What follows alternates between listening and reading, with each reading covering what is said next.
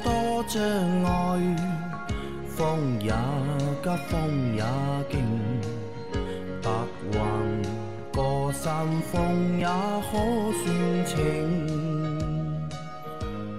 莫说水中多变幻，养车修车乐趣多，开车用车没烦恼。大家好，欢迎收听老秦汽修杂谈，我是老秦。大家好，我是老秦的小工杨磊。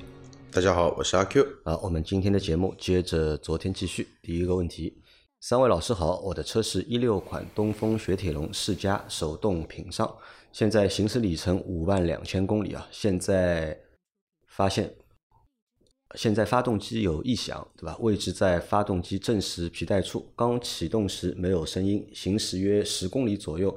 便发出当当当的声音。经咨询，有的认为是正时皮带里面发出来的，好像是张紧轮等部分零件；有的认为是强杆，好像是进气方面的零件磨损大了。我也不是很明白，请问几位老师到底什么情况？还有，原来一直用 S N 五四零的机油，去年换的 S P 五三零的，现在又换回 S N 五四零。整体声音变小，但当当的声音依然存在。请问老师，这究竟是怎么回事？谢谢，祝节目越办越好。正时皮带发出当当当的声音，一般是不会的。如果是正时皮带的张紧轮如果有这个声音的话，那不管冷车热车都会有。嗯，啊，也不会说只有热车才有。对，它是开了十公里嘛，车肯定热了嘛。对你热车的时候才有呢，因为热车的以时间长了以后呢，这个。机油的这个粘度其实是会下降的，嗯，机油压力也会下降，啊，那么照你所说的这个问题来看呢，有可能是你这个凸轮轴前部的那个液压的盘，就是控制这个可变，啊，控制这个可变正时进气的排气的这个油压盘磨损了。磨损了以后呢，这个造成了泄压，那么盘里面会有撞击的声音，啊，那么为什么冷车没有呢？因为冷车的时候时候机油压力高，机油压力高，嗯，那么相对来说呢，这个泄压没那么快，啊，那么就没有声音，那么行驶了较长的里程以后，啊，这个机油压力慢慢下降了，就维持不住了，啊，就出现这个声音了。呃，这个可能是需要换两那两个盘，要把那两个盘换掉。对，那个两个盘换换不便宜的。那如果不换呢，会对发动机造成其他的影响吗？会的呀，怎么不会呢？泄压了，压力不够。这个是控制进排气门的，嗯，进排气门控制的不好会怎么样？啊，你想想看。而且这两个东西换一下也不便宜。对的。啊。难换吗？这两个东西？呃，这两个东西肯定是要打开气门室盖，嗯，然后正时要拆掉，然后要把凸轮轴的轴瓦也拆掉，然后把凸轮轴拿下来。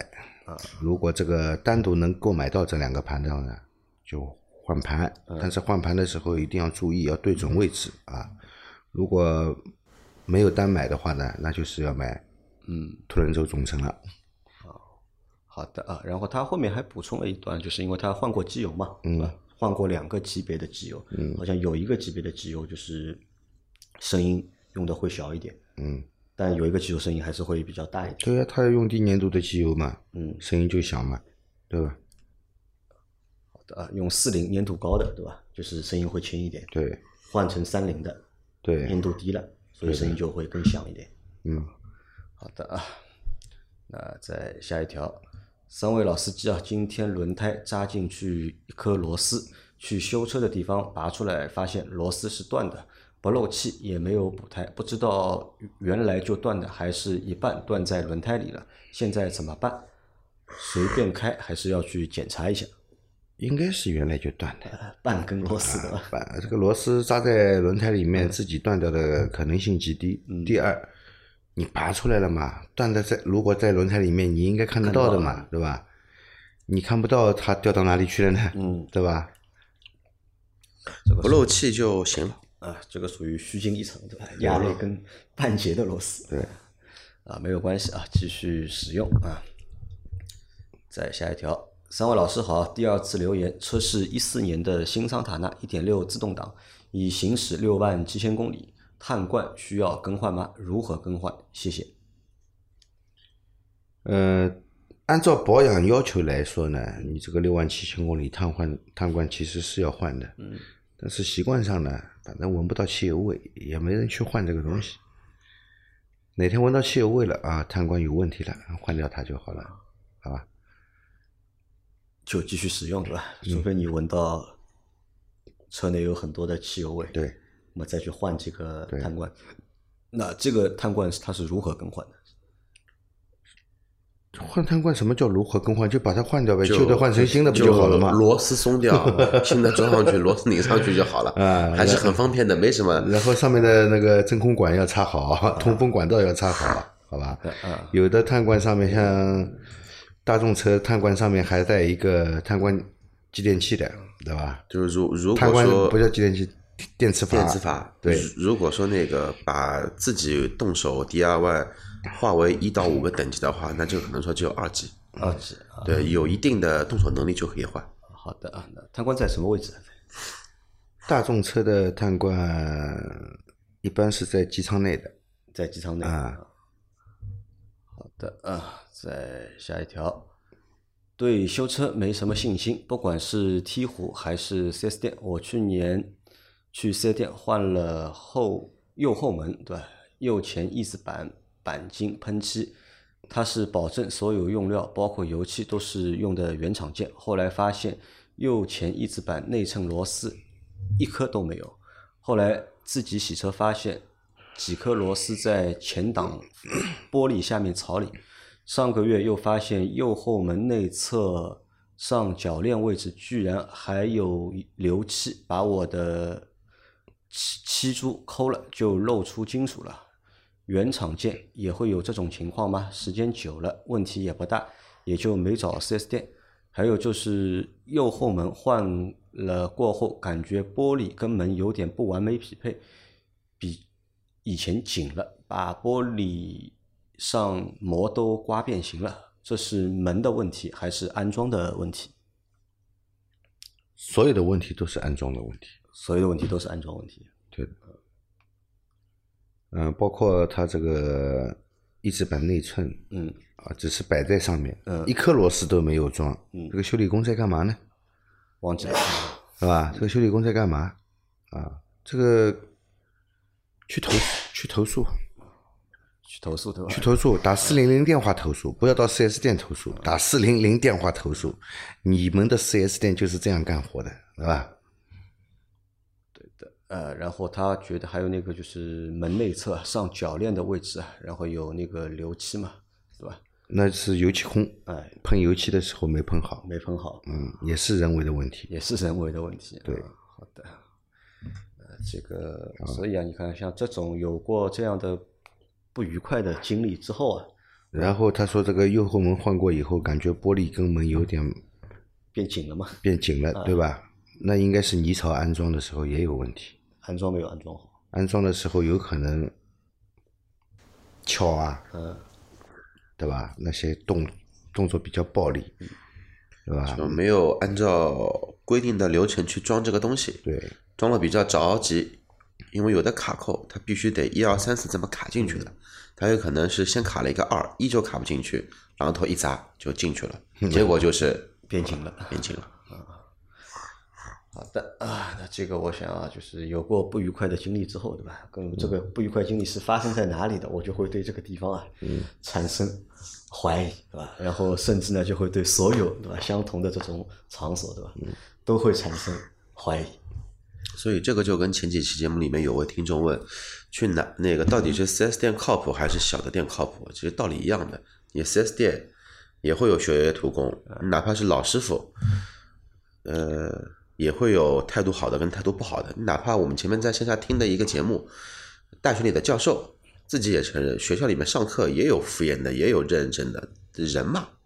嗯好，再下一条，三位老师好，帮忙诊断一下，十年的奥迪 A 六 L 二点零 T CVT 变速箱，一到夏天开空调，绿灯起步的时候，车辆会停顿一下再前进，之后行驶正常。这种情况已经持续四年左右了，未发现电脑报错。早晨冷车的时候，出车库松油门，平地怠速前进时会有连续轻微抖动。车辆按时保养，前年换的正时皮带和空调压缩机，去年换的变速箱油，清洗了节气门和喷油嘴，上个月换了火花塞。这款车空调压缩机设计有缺陷，当时更换的时候，连接皮带的舵轮的中央方形卡口显然已经磨成椭圆形的了啊。那么他来问的是几个问题啊？第一个问题是，其实只问了一个问题，啊，对，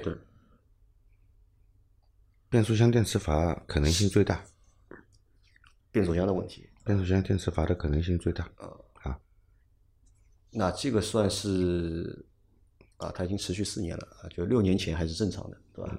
到了第七年开始，对吧？这个就问题就出现，变速箱的电磁阀问题，嗯，这个要去更换。如果不更换，再继续用下去，更换很贵的更换很贵，啊。奥迪的这个 CVT 变速箱修一下什么价钱，你知道吧？不知道，你至少准备一万，至少准备至少至少准备一万。那么贵啊？好吧，那如果不修呢？会继续恶化吧？嗯，如果不修呢？如果情况没有恶化的表现，只是一直维持在这个情况呢，将就着用也可以，将就用也可以，对吧？将就着用也可以。啊好的啊，那这个你要自己考虑了怎么弄啊。来，再下一条，三位老师，请问在城里面走走停停用 Auto Hold 还需要挂 N 档吗？车子会不会处于半联动状态？伤变速箱吗？车型是宝马 X 三，最好是挂 N 档，最好还是挂 N 档。对的，最好还是挂 N 档。宝马 X 三如果 Auto Hold 的时候，你感觉到车子里面有一种共振的感觉，你把它挂到空档就没有了，共振的感觉是来源于哪里？是因为它变速箱还在输出。还在输出。对。啊，那最好还是挂到 N 档，嗯。来，再下一条。大神们，你们好！最近车顶上有好几个小凹陷，请问是喷漆好呢，还是做物理修复好？听车评听多了，车顶喷漆原厂漆真的很重要吗？谢谢。所谓的原厂漆没有那么重要，嗯，好吧，这都是二手车贩子搞出来的话头。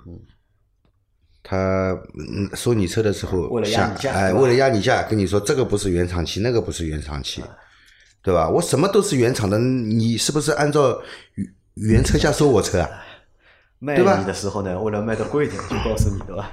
这个是原厂漆，啊为了多卖点钱给你啊，其实并没有那么重要。啊，原厂漆没有那么重要，好吧？你只要用合格的油漆啊，不要用那种质量太差的油去去喷漆，都没问题。啊只是如果你是原厂漆的话呢，就能证明对吧？这个车之前没受过伤嘛，嗯对吧？但你车开在马路上，我多多少少我总会受一些伤。对的，那他现在就是车顶有几个小的凹陷，那么 建议他怎么解决？是喷漆好，还是做物理修复好？喷漆吧。喷漆，对，阿 Q 有什么建议吗？不完全认同你们说的啊。这个可可以说一下。原厂漆跟非原厂漆呢，对保值度的影响会有。为什么会有呢？跟车贩子忽悠的东西也会有一些讲法，但是现在市场认这个东西，就认你原版原漆的车会卖的比较贵一些。当然啊，原版原漆的车还是看车整体的一个价格。如果说车是我们普遍的十万、十五万的车，你原不原厂漆问题也不会差了很多，可能它也下架下了不会很大。但如果说你是一些百万级的车，或者说几百万的车，那你这个原版原漆差了还还是挺挺多的。啊，因为那个漆比较贵嘛。呃，因为你车比较贵，啊，所以说就意味着你别的东西都贵。那买那些车的一些用户，他可能会更加追求的就是一个原版原漆。我不希望你有任何的改装。你喷的油漆再好，你再用顶级的漆来喷，你这个车还是等于全车兜了一遍。嗯那阿 Q 建议他是喷漆还是物理修复呢？不管是喷漆还是物理修修复，车顶上我的我自己的车，反正就是只要车顶上的坑没有被砸出来铁皮，就不去修了。就不管了修修它干嘛呢？啊，反正平时也看不到，对吧？对。好的啊，来再下一条，请问一下阿 Q 老师，同一个车型不同动力版本，空调的功率是一样的吗？这个看怎么怎么怎么看吧。如果说现在是一些高低功率的发动机，嗯，比如说大众的三三零、三八零，宝马的那个叫三二零、三二五、三二八，呃，三三三零，那发动机一样，磅应该是一样的。但如果说是一些别的一些动力，比如说车型一样的，比如说我那台 A 有 1.3T 的，有 2.0T 的，有那个 2.0T 那个 AMG 的发，那那个空调泵肯定不一样，泵也要做匹配啊。是这样吗，老秦？一般来说，棒子要一样，那么空调的功率就应该是差不多一样的，好吧？那么棒不一样，那空调功率功率肯定不一样。他说的是那个发动机，发动机嘛，他说的是同一款车型发动机有一点。四 T 的，对吧？同一个车型，它有一点四 T 的，也有二点零 T 的。那一点四 T 的和二点零 T 用的就是用的泵肯定不是一个泵，肯定不是一个泵，肯定配在二点零 T 上面的那个泵功率大要大。对啊，你一点四 T 给你一个二点零 T 一样大的泵，你你一开空调车还跑不跑了？好的啊，那这个应该是用的不一样的压缩机，对吧？功率是不一样的。就是发动机排量不一样，泵肯定不一样。发动机如果排量一样，只是它的功率不一样，那泵肯定是一样。好，来再下一条。三位老师好，车子是大众高尔夫七两万公里四 S 店做四轮定位，做完后车子不跑偏，但是方向盘向左差了两度左右。后来反复做了两次，转向角度传感器也校准过，可是方向盘还是向左偏，不知道怎么办，对吧？望老师解惑，谢谢。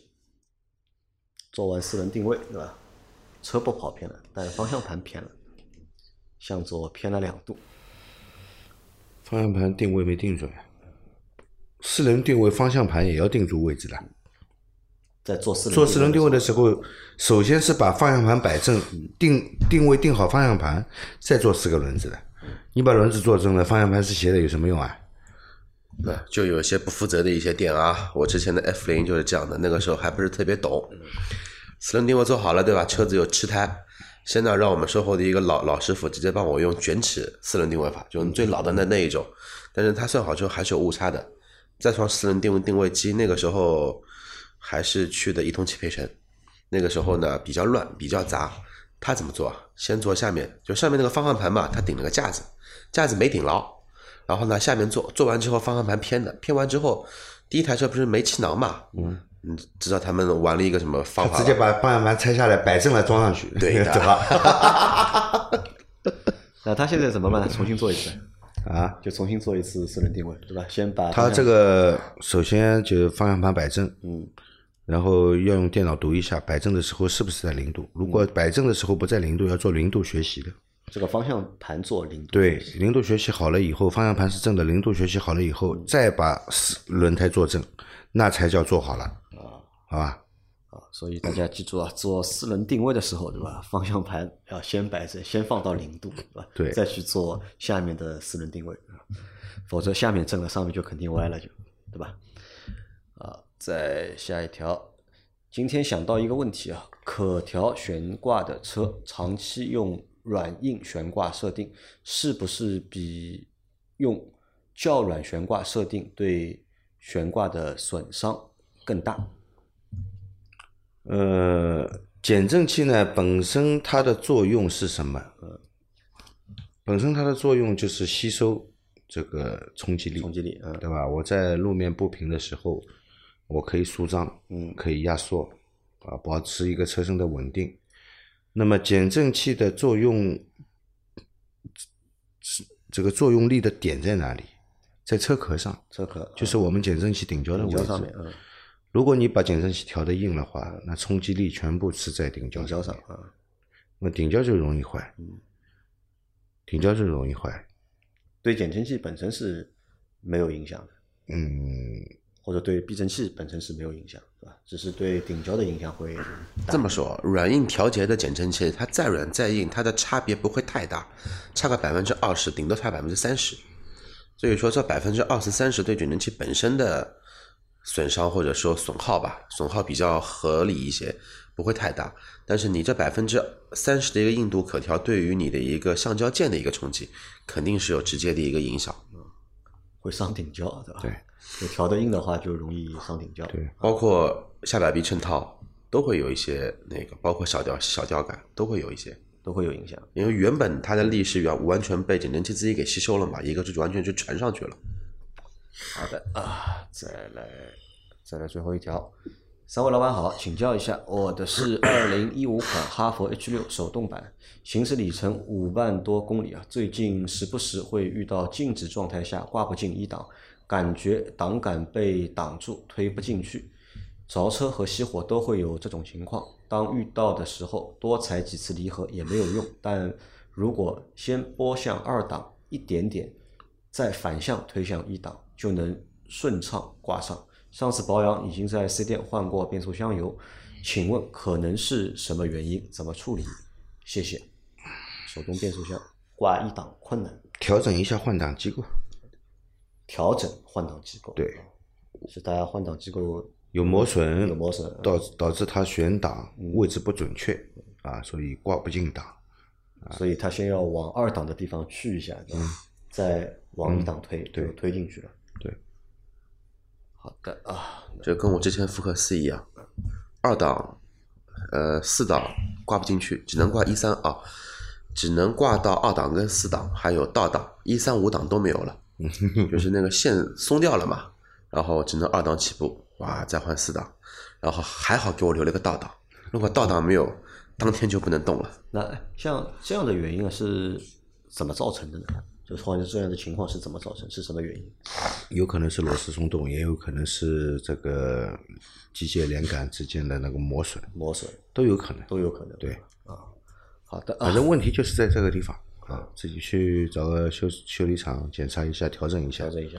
嗯，好的，那我们今天的这些问题啊都回答完了啊。大家有任何关于养车、用车、修车的问题，可以留言在我们节目最新一期的下方，我们会在下周的节目里面一一给大家解答。我们明天再见，拜拜。拜拜。拜拜。